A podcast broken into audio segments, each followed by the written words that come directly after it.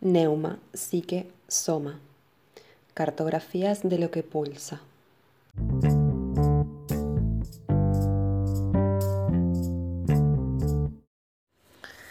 Las piernas simbolizan toda la fuerza de realización del germen hasta su madurez, desde su concepción hasta su nacimiento.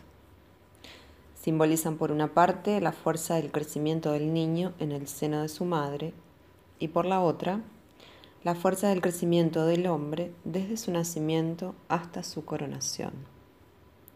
Si las primeras piernas le han sido dadas al hombre para que pueda marchar sobre la tierra exterior, en lo profundo son la imagen de aquellas que le permitirán recorrer sus tierras interiores y que por lo tanto se apoyarán sobre nuevos pies, sus riñones.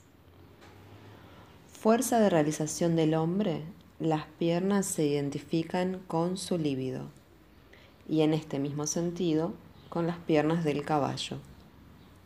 Si la libido es asumida solo en la primera etapa, la del tener, el hombre se convierte en esa dramática hemorragia que denuncia el mito al describir la herida del pie. Agazapada en el inconsciente del hombre, la libido se hace dueña y señora de todas las actividades de su esclavo, al que lleva a la ruina. Las órdenes de caballería enseñan al hombre a montar su propio caballo, a tomar las riendas en sus manos con el fin de que el animal se convirtiera en su servidor y que las piernas obedecieran entonces a una libido consciente, controlada y sobre todo reorientada hacia su justa realización.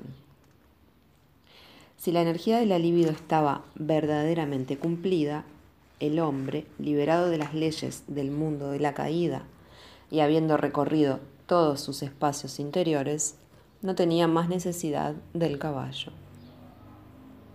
Es por esto que Dios no pone su placer en él, sino en la realización de lo que él simboliza.